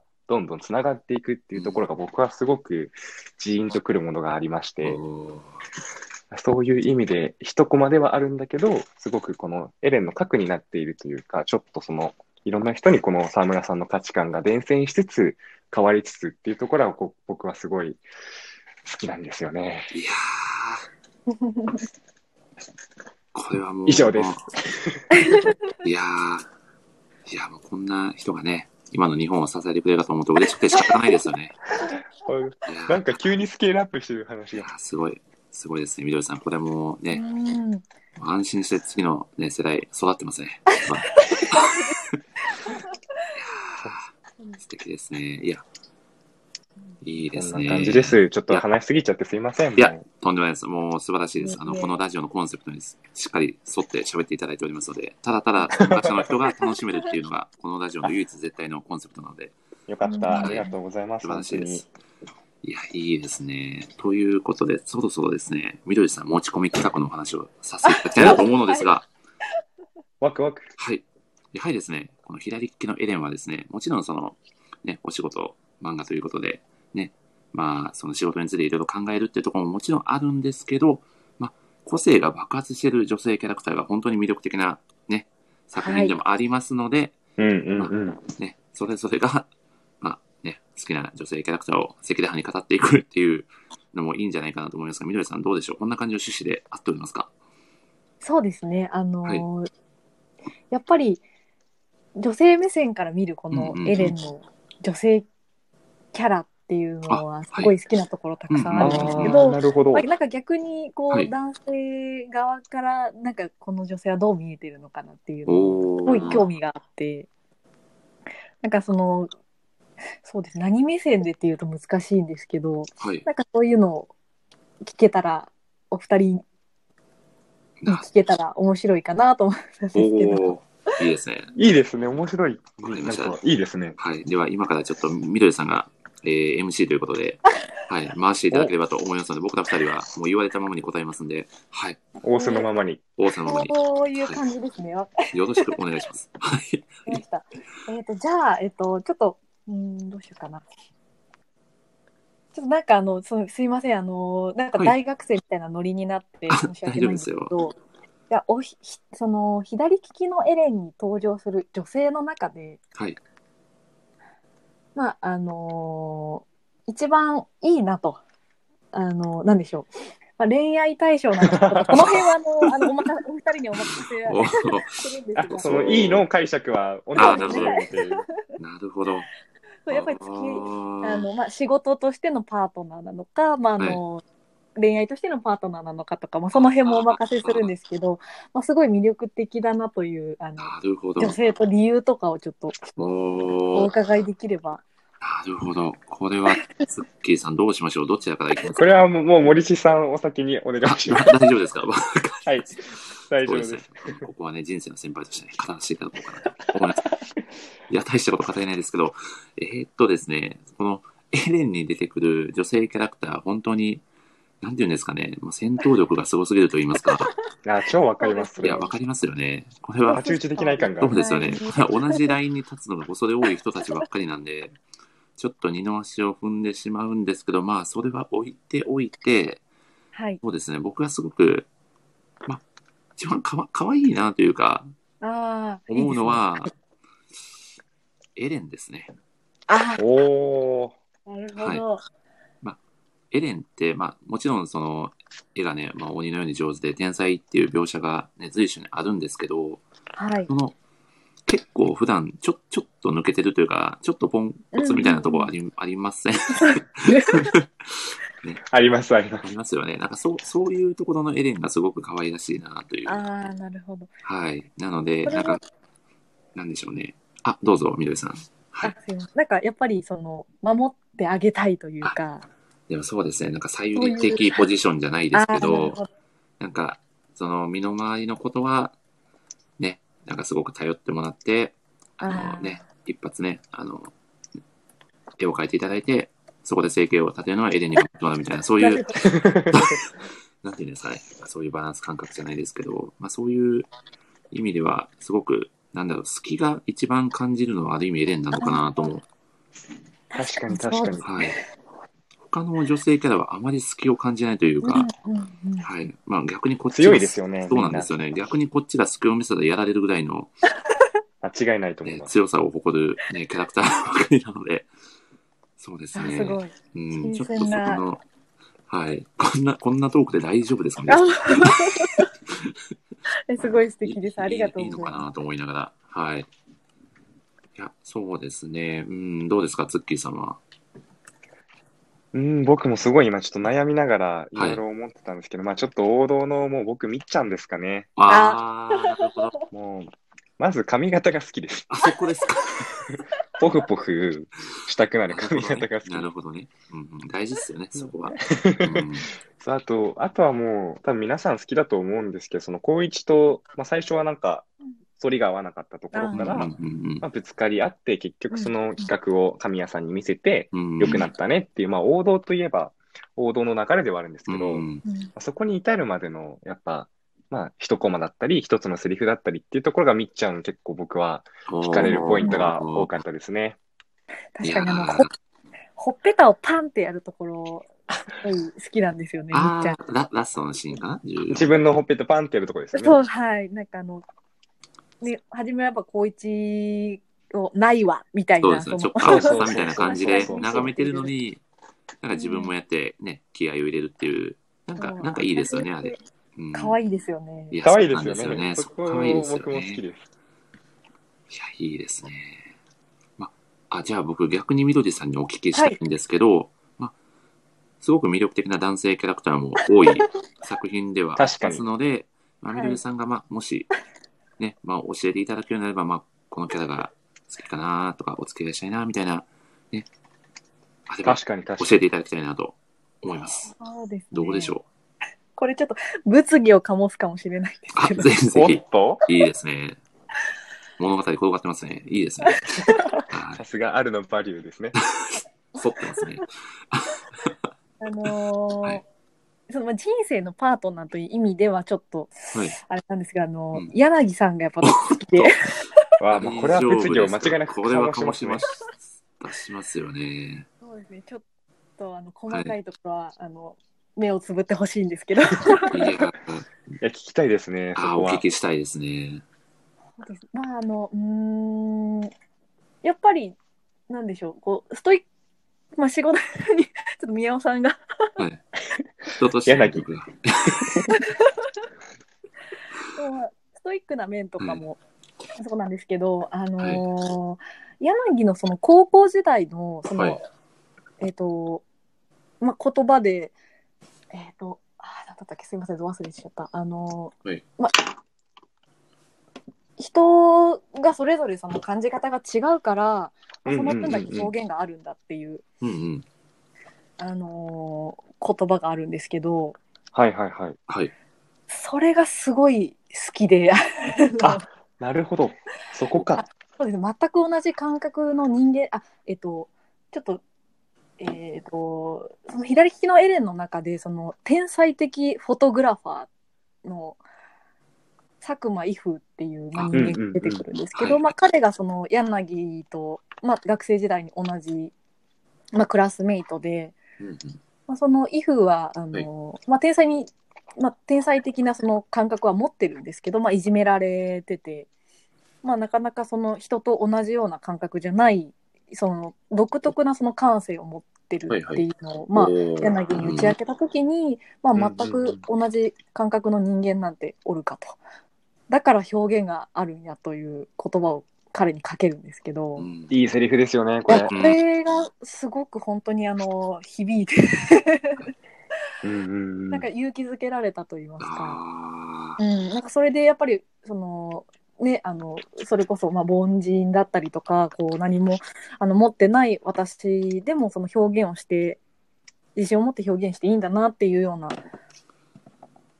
なんでしょう気持ちにさせられたというあか。ああと、まあ、プライドが高いように見えて、やっぱり彼もすごい、あの、なんていう、その後、その自分がこう勇気づけた、その佐久間 F が自分をこう通り越して、どんどんどんどんこう天才としての頭角を表していくっうんていう時うんに、うんうん。あの、まあ、あいつは俺より努力しただけやと。ああ、ありましたねそれも。うんそういう、なんでしょうね、潔さと言いますか、うんなんかそういうところもすごいあの魅力的だなと思ってて、まあ、労働基準法は守らないんですけど、まあ、ないですよね。うん、すごい、でも、なんでしょう。あの、狂気の中にすごい人間的な魅力が隠れていい、いいなと思っていてや。すごいところ来ましたね。今のお話伺ったら確かにって思うところでしたよね、全部。うん、もちろんそうですね。まあ、あと、全然関係ないんですけど、佐久間イフがいるじゃないですか。ええあのはい学生時代からその大人になった時のあの肉体の変わり方がえげつないですよね。も うなんかやばいもん飲んだんじゃないかと思いましそうたけどね。そう、そうですよね。なんか、なんか身長も30センチぐらい伸びてるんじゃないかなっていう。本当に 何が、何が、どんだけの筋トレをしたんだろうって、そこがすごく気に強くなりすぎてまましたね。そう、そうですよね。あすみません。全然、なんか、趣旨と関係のない話をしてしまって申し訳ございません。本当に、はい。本当にそうですよね。いやー、すごいですね。柳さんが一押しというそうですね。ね。か一番魅力ですね。わー、すごいね。ただでも、面白い。面白いですね。いいですね。ただ、もしあの、みどりさんがですね、あの、柳さんと、まあ、仮にお付き合いをしたとして、はえー、例えばあの、お家で料理を作ったとして、めちゃくちゃやり直しさせてくると思いますけどね。いや、本当、そうですよね。もうひっくり返されるんじゃないかって。いや、そうですね。もうただ何回もリテイクをさせてくると思いますよ。まあでも最後はまあ二人でね、少し笑みを浮かべながら完成やみたいな感じで言うんだなと思いながら、なんか変な想像をしました。家に帰ってきてくれるのかなっていうところですよ。どうですかね。いや、でもすごく面白いお話でしたね。ありがとうございます。ありがとうございます。いや、いいな、いいですね。うんうんうんうん。あ、ツッキーさんは何かあの、こう、お二人にこう質問といいますか、何か聞いてみたいこと何かはありますか？ああ、そうですね。なんか、ちょっと一個お伺いしたいのは、お、はい。はいなんか、左利きのエレンはもちろんもう今の話だけでも多分3人とも大好きじゃないですか。うんうんうん。そのね。中で、一個多分、一個ここの話でどっぷり使ったみたいなきっかけエピソードがあったらちょっとお伺いしたいなと思って。すごい漫画のこの話をきっかけにもうドハマりしたわって結構いろいろあるかなと思っていて、はいなんか好きなセリフとはまた別な人もいると思うんですね。そのここがきっかけで、その時の自分の金銭の触れたみたいな。ああ、なんかもしそういうのがあったらちょっとお伺いしたいなと今、ふと思いました。わあ、いい質問ですね。ありがとうございます。めちゃくちゃいい質問ですね。あの、次の次の次のラジオぐらいで僕使おうと思ったこの質問。あた、あたかも自分が思いついたかのように言おうと思いますんで。はい。ぜひもう使ってください。いやーど、どうしましょう？どちらから行きますか？そう僕から行きましょうかね、じゃあ。ですね。はい。そうですねでも、ツッキーさんのお話を聞いて、今思えばここがハマったポイントなのかなって、今、今ふと思ったのは、ちょっとごめんなさい、な、なキャラクターの名前忘れちゃったんですけど、光一くんが、えーとですね、10年ぶりぐらいにあの、ばったり出会う、あ、たけちゃんみたいなた感けちゃんかな？そうですねあ。の、途中で、あね、もう諦めちゃって、うんうんうん。はいはい美美大に入るのを。で、お前そんなんじゃこの先の人生はずっとそのままだろうって、うんねあのー誰でしたっけ？あの、七の安に見た目がそっくり。カイドウさんですそう、ね。カイドウさん、カイドウさんカイドウさん。カイドウさんに言われてるシーンがあって、で、その10年後ぐらいかなにばったり、ね、会う、二人が会うシーンがあるんですよね。で、ありましたね。で、ちょっと、お互いの話をしたりして別れるんですけど、で、電車に乗った時かな、最後に光一が、いや、俺はこの10年全然頑張れなかったって、自分のことで精一杯だったっていうのをもう叫ぶシーンがあるんですよね。うんううんん。なんかそこですごくぐっと心をつかまれて、いやなんだろう、あ、でも、そうだよな、まあ、本当はあれってカッコつけて終わっててもよかっ。たんだけど、そこでそうですね。ちゃんと自分は、なんだろう、この、自分のダサい部分をちゃんと言う光一ってすごいなっていうところですごく、うんうんなんか心に来たっていうシーンでした、今思うと。なんかそこでハマったのかなって感じますね。あなんかリアルですね、すごい。わかります。リアルですよね。いや、そうなんですよ。めすごいちゃく。ちゃリアルなんですよね。なんか、漫画だからちょっとね、もう少し綺麗にまとめても全然できるのに、なんかそこがすごく、なんかエレンの魅力なのかなとうん思いました。いやー、ありがとうございます。意外なところから、あ本当すごい、ですかよかった、そこあった。わって思ったぐらいの、ありがとうございます新鮮でした。今思うと引っかかる。多分、の総選挙とかには出てこないような、うん。ところなんでそうすけどですね。確かに確かに。個人的にはすごく引っかかったところでしたね。みどりさんはどうですか？私はですねあのさっきもちょっとちらっとお話ししてたんですけど、うんうんはいまあ、私が今営業の仕事をしているのであのはい2巻で、あのまあ、神谷チーム、まあ、神谷さん率いる光一と、まあ、みっちゃんが、はいまあ、チームで、えっと、ギガカルチップスだったかな？あーああ、あれですね。演歌歌手はいの CM の。そうですなんか CM の,、まあそのまあ、プランを出すっていうところで、あのーまあ、そこにその営業のルカワさんはい。もこう、はいミーティングに参うんうんうんうん加するんですよね。で、まあ、いろいろその、えっ、と、まあ、高一たちはそのいろいろ案を作ってきたけれども、うんうんまあ、最後その、どれがいいかっていう部分、あまあ、その営業として、まあ、クライアントを一番知ってる、その、ルカワに選んでほしいって、こう、神谷さんあいうシーンがあるんですあ、ね。ありますね。ありますねそ。の次の見開きなんですけど、はいはいそこでこう、あの、ルカさんがの脳裏にこう走馬灯のように、そのクライアントとのこのうんうんうんうん。思思い出というか、まあその、まあ、でいろいろ通ったりとか謝罪をしたり、はい。こう、うんそのクライアントの方と、まあ、付き合いっていうのがこうバーッと走馬灯でこう流れたシーンで、あの、セリフじゃないんですけど、こうどれだけ、どれだけ通ったと思ってるっていう 言葉と一緒にその走馬灯が流れる。いやー、なるほど。あれここは的であの。あの自分がその営業としてこう会社で働いてる中でなんかすごいリンクしてしまってうわわわかるよっていう その営業としてのそうですよね。なんかプライドみたいなものがすごいにじみ出ててやっぱりなんかまあ読む人とかその群像劇なので先ほどツッキーさんもおっしゃってたように、はい。その自分の立場だったりとかその自分のまあ価値観にはまるところが出てくると思うんですけど、まあ、一番すごいうわーってこう わ思あ、ったのが自分と重なったその営業マンとしてのなプライドとか矜持みたいなところがこう、はい見開きで出たところがすごいです。いいですね。これは説得力がすごい。これはすごい。いいいですね。今見ちゃいましたもん、思わず。見開きのページ。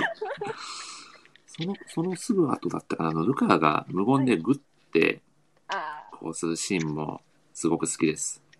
ガッツポーズなのかな、うんこう、あー。ど、どこのシーンだったか、ちょっと細かいあれがパッと思い出せないですけど。あれですよ、あの、コンビニでそのあ、CM そうだ、通った後にそうで、す、そうです。学生が、そうですね、はいそのギガからチップスを買おうあ、顔っ、ってていう、ところのグッですね。うん、いいですよね。いいですよね。こう自分のねう、んやってる仕事がね、その視聴者の子供たちにはね、絶対にうん分かるはずはないけど、ちゃんと自分。関わってるんだぞっていう、まあ、ルカのプライドが垣間見えたというか、いいシーンですね。いや、なんか本当にありがとうございます。すごいはい良かった。あ、本当ですかよかったです。いや、本当に引き出し方がお上手で、素晴らしいですね。ありがとうよございます。かったです。ありがとうございます。いいですね。そして、すいません、コメントを拾えてなかったのですが、あの、宮尾さんが完成や、かっこオムライスと素晴らしいコメントをしていただいて。これ見た時に吹いちゃいました、ちょっと。これも、僕も笑いました、これ。そうですね。これ完成するまで、あの、卵を果たして何個使ったんだろうっていう、想像してしまうぐらいの素どうし敵なますご飯コメントです。作ってて、明日死ぬつもりで作る、それがなんでできないのかって言われたら、やみますよ、僕。やめますね嫌だわ、オムライス作ってて、そんなこと言われたら。速攻わかりますよね。怖い。さすが、さすが宮尾さん、前回の MC をね、していただいた時のことは素晴らしいですね。神回の宮尾さん。いやー、神回でしたね。前回は本当に神回でしたね。いやー、そんな、いや、素敵ですね。あ、じゃあ、あの、みどりさんも何かはいはい。ご質問とか、その他に二人に聞いてみたいこととかはありますか？そうですね、女性、あーえっと、まあ、さっきのちょっと、あの、女性陣の質問とは、こう、はいあの、ちょなんか似通ってしまうんですけど、はい。なんかもう、男性男としてこう憧れるやっぱ働くはい男性たちがいっぱい出てくると思うんですけど、はい。うんこうなってみたいなみたいな。ああ、憧れ的な。これは難しいぞ。難しいな。どうなんだろう。こういう男になってみたいみたいなそうですね。みどりさんにはまりたいという気持ちを前面に出すのなら柳さんを出すべきではないのかという葛藤もありますし、どうしましょうかね。ツッキーさんからいきますか。これじゃあもう王道なところをいただいてもいいですか？あ、どうぞどうぞ。はい。まあもう仕事という面で言ったらやっぱ神谷さんですよね。もう外せない。ところはあって、はい。まあ神谷さんはやっぱりもう男から見ても、まあもちろん女性から見ても多分すごい魅力的に映るのももちろんあると思うんですけどう、ん。はい。まあ、男から見てお憧れる男ってこういうところなんだろうなっていうのが、わかりますね。本当にもうそれに尽きると言いますか、もう、プラスちょっとなんか面白い人間味のとがなんか溢れるところもあるじゃないですか。特に学生時代のエピソードとかが僕はすごい好きで、あそう、あの、美大の時にすごいオラオラだったけど、その、最後のエンドロールのところの、に名前を、自分の名前が載ってるのを見た時にっていう、あの、あのエピソード僕はすごく好きうで。社会人になってからのかっこいい神谷さんしかそれまで知らなかったけど、あ、こういう遍歴があったんだなっていうところも含めて、そういうの全部含めて、やっぱ人間性とかスキルとかもろもろ、やっぱこういう人になれたらいいなっていうふうに思いますね。いやー、素敵ですね。あ、落ち着いてますもんね、あの大学時代の。うーん。ちょっともうやばいですよね、あのオラつき具合は。いや、1年生ですよ、多分あの 怖って思って。いや、でも本当に男が憧れる男っていう感じですよね、神谷さんは。うんうんううんーん。まあ、高一の気持ちに、ね、同じような気持ちになる男性読者は非常に多いんじゃないかうなと。ん、なるほど。なりました、本当に。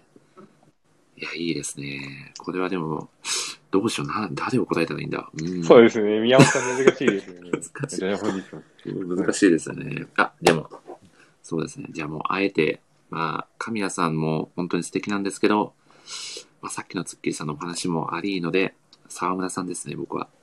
あおあ、はい。まあ、そうですね。定時で帰りたいというのもありますし、まあ、それだけじゃないですよ、もちろん。なんだろうな。沢村さんも昔はめちゃくちゃ、まあ、もう仕事一筋というか、佐渡村って呼ばれてまそうです。したもんね。佐。渡村と言われて、ねまあ、奥さんに逃げられてしまうぐらいのね、うん、そういう働き方をしてた過去もあっての今があるっていうこの沢村さん、まあ、今の沢村さんが一番好きかなと思うんですけど、うん、うん、なんだろう、その本当に、まあ、いろんな経験をしてたどり着いた、まあ、沢村さんなりの答えを、なんだろうな、この今の、まあ、入ってきたてのコーチだったりに伝えてる時の、なんだろう、それこそ、みどりさんもおっしゃってたのかな。まあ、なんだろう、この人の元で働くと安心できるよね、というか、うんうんうん。ううん。ん。なんかこの包容力といいますか、なんだろう、やっぱこういう人が会社にいてくれるのと、ね、全くいないのでは、全然、なんだろう、心の、なんだろうな、安心感が違うのかなというのはすごい思うので、確かに、こう、作品を読んでて、かっこいいなと思うのはあの神谷さんだったりうん、すると思うんですけど、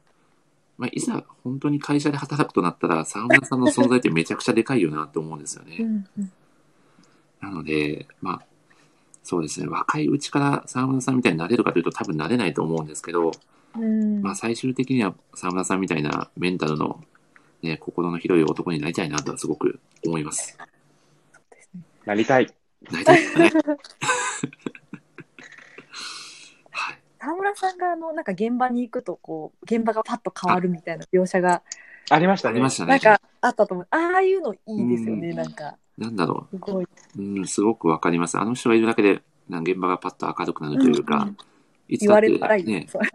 言わ愛されてますよねああ、本当にそうなんですよね。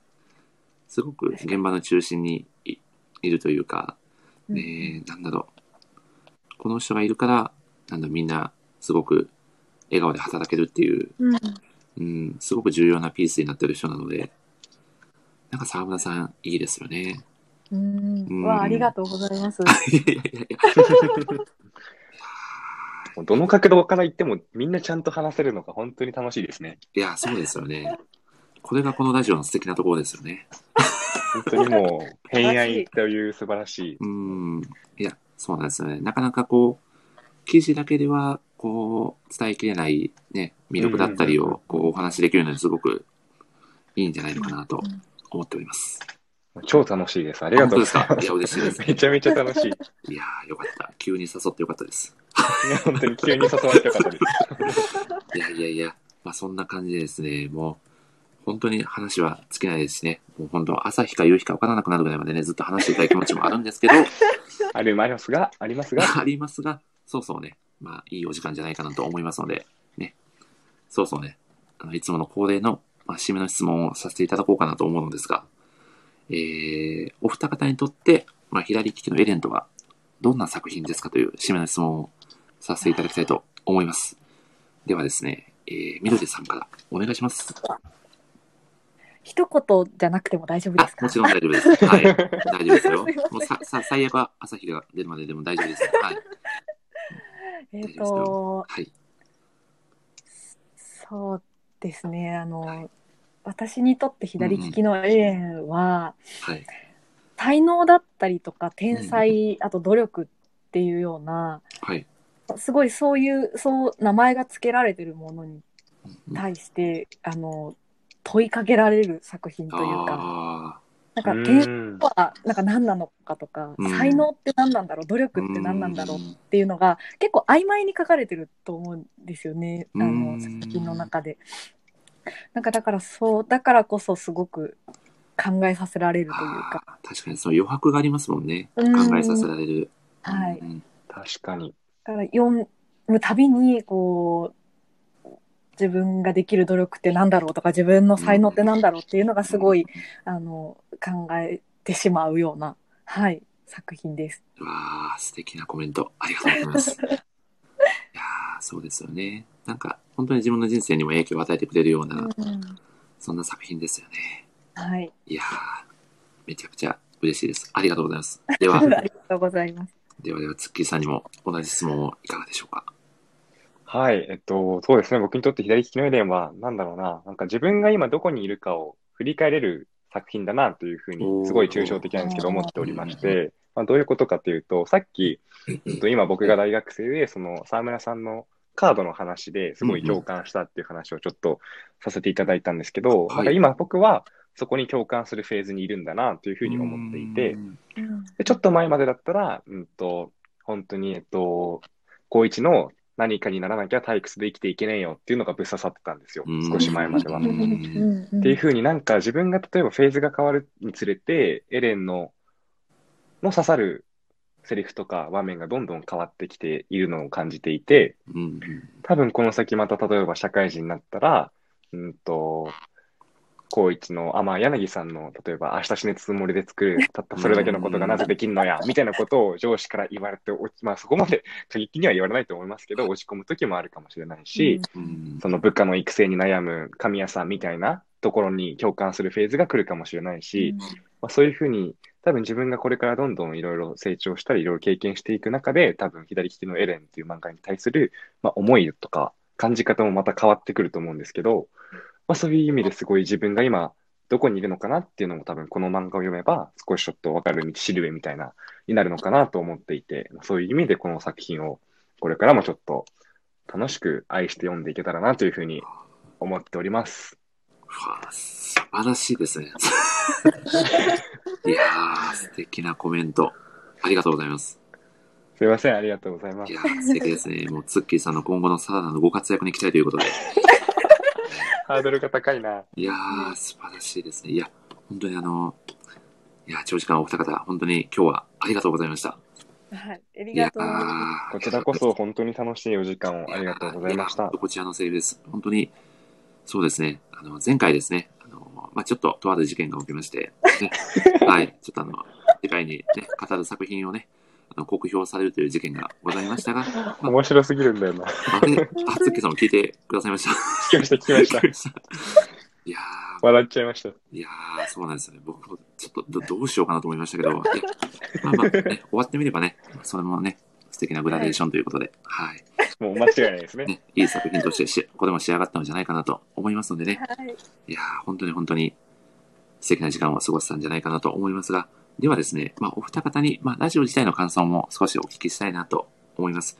いやー、みどりさん、今回ですね、初めて、えーゲストとして、えーうん漫画ライター森氏のタイトルがね、パッと出てこないんですよ、長すぎて。ちょっと待ってくださいね。えーと、好きな漫画を誰かと語りたいラジオにご出演されてみて、えーご感想はいかがでしたか？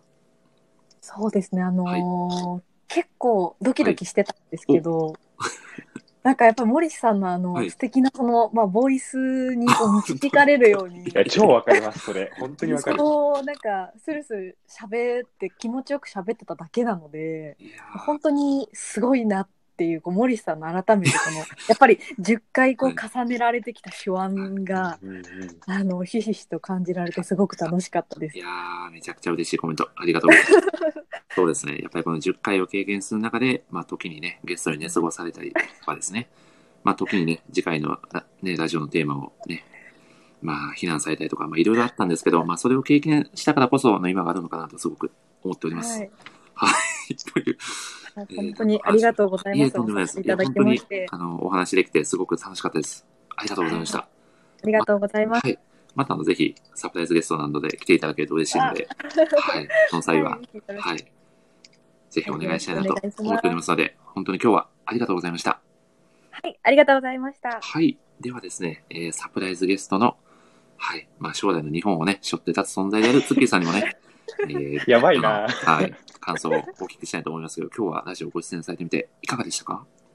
もう本当に何度も言うように楽しかったの一言につきますね。いや、嬉しいです、ね。もう良かったです、本当に。ありがとうございます。いや、とんでもないです。まあ、しみじみしてます。いや、やっぱり、これ本当に、まあ、毎回皆さん言ってくださるんですけど、本当になかなかこう、大人になると漫画を長時間こんなに語る機会って本当になくて、本当に。ね。なので本当に好きな漫画をね、えー好きなだけ語れる時間っていうのはすごく楽しいなっていうのと、やっぱりかゆいところにね、手が届いてくれる 人がね、あのーね、いるっていうのはすごくありがたいことだなって毎回ラジオやってて思いますので、ぜひ、あのー今後の放送も楽しみにしていただければと思います。関さん、本当に今日はありがとうございました。はい、こちらこそありがとうございました。みどりさんもありがとうございました。あありがとうございます。ありがとうございます。ということでですね、まあ、毎回ですね、まあ、こんな感じでですね、えーこのラジオではですね、まあ、ただただね、あの好きな漫画を、ライターさんと楽しく語っていくというね、ちょっとリスナーさん置いてきぼりがちなラジオを展開しておりますので、えーこのラジオはですね、えーまあ、あと何回かですね、えー続いていくと思いますので、ぜひですね、今後もごひいきにしていただけるとありがたいです。そしてですね、またあの、このラジオを聞いてくださった方、もしよかったら、まあ、ツイッターでですね、まあ、いい感じに感想をつぶやいていただけると大変ありがたいです。まあ、そしてですね、まあ、ツッキーさんは本当にすごいぞということもね、合わせてていただければ 恥ずかしいな。思っております。まあ、そんな感じでですね、はい。えー実はですね、次回の放送がまだ決まってなくてですね、どうしようかなと思ってるんですけどね、どうしようかなと。ね。はい。あただですね、実はですね、まあ、ふわっとね、ツッキーさんに以前、あの、ご連絡させていただいたときには、ああ、あ、ツッキーさん覚えてます？覚えてます、もちろん、もちろん覚えてま。す？全然もちろん覚えてます。はい。あの、呪術廻戦のね、お話なんかしたいななんていうのを、ふわっとね、今はもね言ってたの、で人、気大沸騰中ですもんね。そうなんホットですよね。なところですね。かなり今ホットな作品なので、うんまたあの、近いうちにその、ね、ツッキーさんが頭からゲストに出ていただく、まあ、呪術廻戦を語る回も、ぜひさせていただきたいなと思いますので、ぜひその際は、ね。はい。ぜひぜひいつでもお待ちしております。またあの、急に DM を送らせていただきますので、ぜひ、はい、その際はここでお受けいただければと思います。はい。任せてください。お願いします。ということでですね、いやー、今日もね、なかなかいい時間ですね。1時間44分ということで。あ素晴らしい。あっ本当にという間でした。本当に。はい。もうこれはもう3人で完成やと、ね、笑顔で言いたいですよね。朝日を見ながら。そうですね。結構重いセリフなんだよな、あれ。そうですね。本当ですそんなね、ライトに言ってしまっていいのかって感じですけどね。いやーね、そんないろんな角度でね、漫画を語れるってね、まあ素敵な回になったんじゃないかなと思いますので、ぜひ次回以降の放送も楽しみにしていただければと思います。ということで、はい。じゃあ最後にですね、えー、まあ、僕がですね、ではまた次回の放送でお会いしましょうと言った後に、えー小声でせーのと言いますので、えーみんなで一緒にさようならと言っていただければ締まりがいいのではないかと思っております。ということで、えーお二方ご協力を最後お願いします。はい。はい。はい。えっ、と、こちらがですね、まあ、成功率大体20%ぐらいなので、はい聞。く。毎回ずれてます。頑張ります。なんでこの後？よし、頑張るぞ。まあ、これだけね、エレンを重ねた3人なら、きっと、ね、ぴったりね、神谷チームのごとく揃うんじゃないかなと思いますので、はいぜひ、はい、みんなで力を合わせてやっていきましょう。はい。じゃあ行きますね。はい。ではまた、次回の放送でお会いしましょう。せーの。さようならようなら。あ、完璧。やった。本当に今日はありがとうございました。さようなら。ありがとうございました。はい。あさようならりがとうございましあた。りがとうございました失礼します。